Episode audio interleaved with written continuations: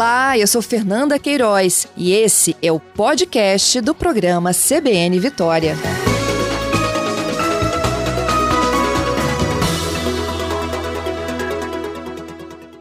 Alex, bom dia. Ei, bom dia, Patrícia. Bom, ah, vamos falar sobre os números de Colatina, de acordo com consulta ao painel Covid-19 do governo do estado nesta manhã. Nós temos em Colatina 7.471 casos confirmados, 140 mortos, 6.685 curados, mas ainda 2.615 casos suspeitos. Confirma, Alex? Sim, sim. Uhum. É, Patrícia, é, desde o início da pandemia, nós vemos, nós vemos como Defesa Civil, junto com as equipes, as entidades envolvidas, a Secretaria de Saúde, adotando medidas né, para o combate ao coronavírus. É, uhum. Vale lembrar que Colatina já passou pelos três riscos, risco leve, é, tivemos um pouco do risco moderado, pulamos para o alto, depois retornamos semana passada, né, até semana passada estávamos no leve e novamente moderado. Então, cada medida referente a esse tipo de risco, cada fiscalização, cada, cada é, medida de conscientização e prevenção foi adotada e intensificada dependendo da matriz de risco que era apresentada para o município. Uhum. Então, como nós voltamos para o risco moderado, nós estávamos numa pegada de orientação, né, a própria fiscalização do município estava orientando o funcionamento de bares, do comércio, e não só da parte de prestação de serviço e do comércio, mas também com toda a população colatinense. Agora que nós, é, é, o risco foi para o risco moderado, né, as ações se intensificaram. As equipes de conscientização, que é principalmente voltadas para a defesa civil, elas estão mais intensificadas no centro da cidade, que é o nosso principal gargalo aí com relação às aglomerações, principalmente de filas, principalmente de da não obrigatoriedade das máscaras, né? As pessoas parecem muitas pessoas ainda não entenderam a obrigação e o cuidado que se deve ter com a utilização de máscaras no município.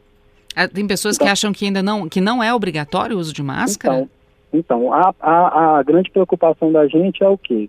Com, como nós descemos para o risco leve, né, houve aquela flexibilização, a, a fiscalização, tanto a Defesa Civil como a Prefeitura Municipal, é, nós, nós começamos a ter uma pegada de orientação. Nós começamos a orientar melhor a população, fizemos barreira sanitária, foi uma barreira orientativa, essa barreira era feita a panfletagem através de informações atualizadas para os munícipes, além da aferição de temperatura, né? Uhum. Principalmente naqueles, naqueles, naquelas localidades, né? Aqueles municípios que traziam a população para a Colatina. Uhum. Então, assim, a gente fazia todo esse monitoramento, informava a saúde, qualquer sintoma gripal, qualquer pessoa que tinha essa aferição de temperatura com temperatura elevada, é, essa pessoa era orientada a procurar uma unidade de saúde mais próxima, né?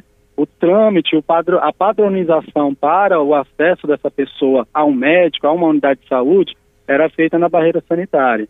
Uhum. É, eu estou reparando que você usou o verbo no passado. Era feita, foi feita. Essa barreira não existe mais?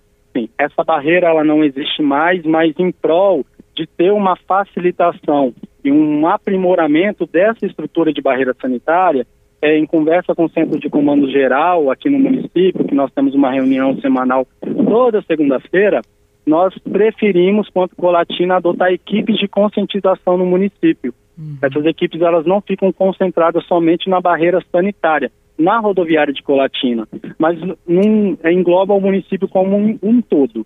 Uhum. A princípio, nós, nós estávamos distribuindo essas equipes nos bairros, principalmente bairros mais carentes, onde a informação atualizada não chega com tanta frequência, né? Uhum. Agora que nós estamos novamente no risco moderado, além dessas visitas nos bairros, né, através do própria viatura da Defesa Civil, nós também concentramos equipes no centro da cidade, justamente para a gente alinhar esse distanciamento, avisar sobre as informações do risco porque muita gente ainda não sabe que qual é o que, que quer dizer um risco moderado aqui para o município. E na próxima semana nós não sabemos se esse risco ele pode voltar a ser leve, pode já voltar, pode permanecer a ser um risco moderado ou pior, uhum. a gente uhum. pode mudar para um risco alto também. Então, é, a população ela tem que colaborar muito nas ações de conscientização e prevenção. Agora, Alex, um dos hospitais de referência para o tratamento da Covid-19 no estado é na região noroeste, exatamente em Colatina, né? Sim. Como é que está a ocupação de leitos de UTI, de enfermaria aí no, no, no Hospital Silvio Avedos? Na, a, é, na segunda-feira, né, que foi a última informação que eu tive acesso a esses dados, os leitos de ocupação no hospital aqui em Colatina tão, já estão no máximo, entendeu? Os então, assim, pode ser que de segunda-feira até quinta-feira tenha havido alguma atualização aí, mas eu ainda não tenho acesso a ela. São 12 leitos de UTI no Silvio Avidos, né? Sim, sim. E estariam todos ocupados. Na enfermaria, sim. ocupação total também? Então, esses, esses quantitativos atualizados do que compete à enfermaria, à UTI, eu não, tenho, eu não sei, como, como coordenador, eu não sei te falar direitinho. É, então até segunda-feira os dados que nós temos é que os 12 leitos de UTI estavam completamente lotados no Hospital Silvio Avidos e dos 20 leitos de enfermaria, 9 estariam ocupados com pacientes da Covid-19. É, bom, vocês estão Vale seguindo... lembrar também, Patrícia, hum. que toda, todo dia, né, a Secretaria de Saúde ela emite um boletim é, para confirmar os dados ativos do, do dia, né, quais foram os dados confirmados, quais foram os curados do dia, o número de notificados e esse e essa taxa de ocupação de leitos, a Secretaria de, de Saúde também informa quais foram os, os hospitais que tanto na área pública, tanto na área privada que apresentaram esses dados e aqueles que não apresentaram, tá bom? Uhum. É, é vocês ainda têm um hospital filantrópico, né, que é o Hospital e Maternidade. São José. Lá a ocupação também, de acordo com as últimas informações que nós obtivemos, é, também está alta. São 13 vagas de UTI, falando só das UTIs, e 9 já estariam ocupadas com pacientes com Covid-19. Bom, no risco moderado, vocês estão seguindo todas as regras da Secretaria Estadual de Saúde quanto a comércio, bares, restaurantes? Sim, nós seguimos as medidas restritivas, né, através da portaria CNR. É, nós, é, nós temos que lembrar também que, na, que a fiscalização, ela, é, se eu for pegar os três tipos de risco, né, na matriz de risco, a gente tem que ter a noção que é obrigatório o uso de álcool em gel, é obrigatório a utilização de máscaras, é, a gente não pode só lembrar do comércio, a gente não pode só lembrar das ruas da cidade, ah, é área pública, é área privada, não. A gente tem que lembrar também como se prevenir dentro da casa da gente, entendeu? Então, é, é, as equipes de conscientização que a Defesa Civil vem estruturando aqui no município é justamente por isso.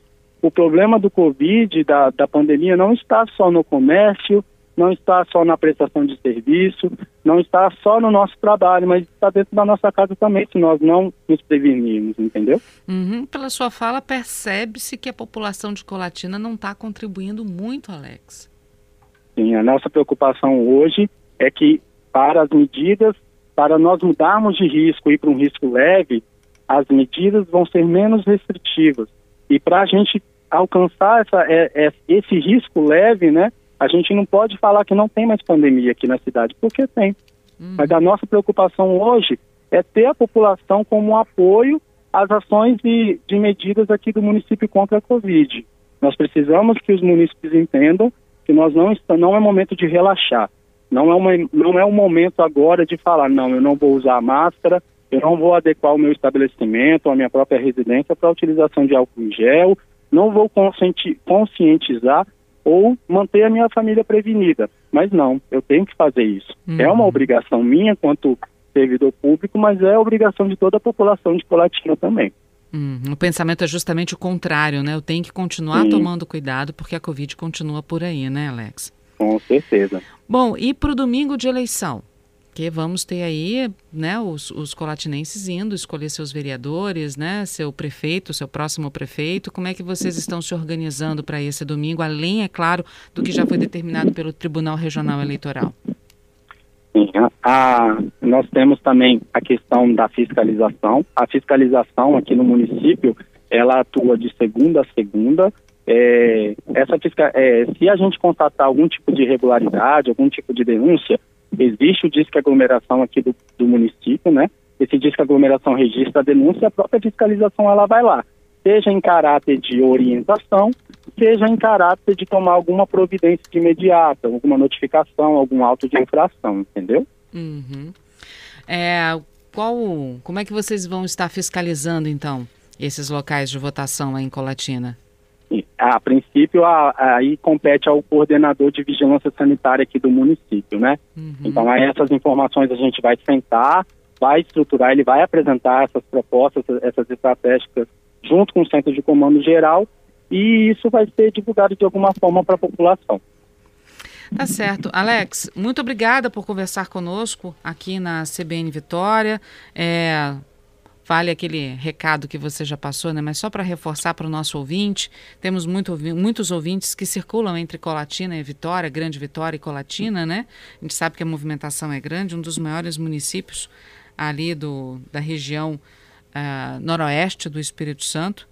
É, e a gente sabe que a movimentação de, de pessoas, fábricas também, muitas fábricas aí em Colatina, então a gente sabe que essa movimentação, essa circulação é grande. Então, aquele recado, de novo, para o colatinense, mas também para as pessoas que precisam circular entre a Grande Vitória e outros municípios também com o município de Colatina. Então, o recado que eu deixo aqui é a questão de não é o momento de aliviar, não é o momento de esquecer da pandemia. Pelo contrário, a partir do momento que a gente estabelece um risco, seja ele leve, seja ele moderado, seja ele alto, a gente ainda está tá sofrendo algum tipo de risco. Não é o momento de relaxar a prevenção que já está acontecendo desde lá do início do ano. É momento de conscientizar e é o momento de se mantermos alertas, se mantermos alertas como população, porque a gente sabe que o vírus a gente pode contrair, a gente pode não apresentar sintoma, como também pode mas principalmente a gente pode transmitir ele para uma pessoa que está que tá respeitando as normas, que está seguindo com a conscientização, que está se prevenindo, que está mantendo a família segura. Então eu, eu como coordenador não acho justo isso acontecer. E eu espero que a população colatinense, assim como todos que, tá, que estão nos ouvindo, também tenha essa conscientização na cabeça, né? É o justo dessa forma. É o justo que paga pelo pecador, né? Exatamente, Patrícia. Alex, muito obrigada mais uma vez. Boa sorte aí para vocês em Colatina, viu? Parabéns pelo trabalho. Eu que agradeço.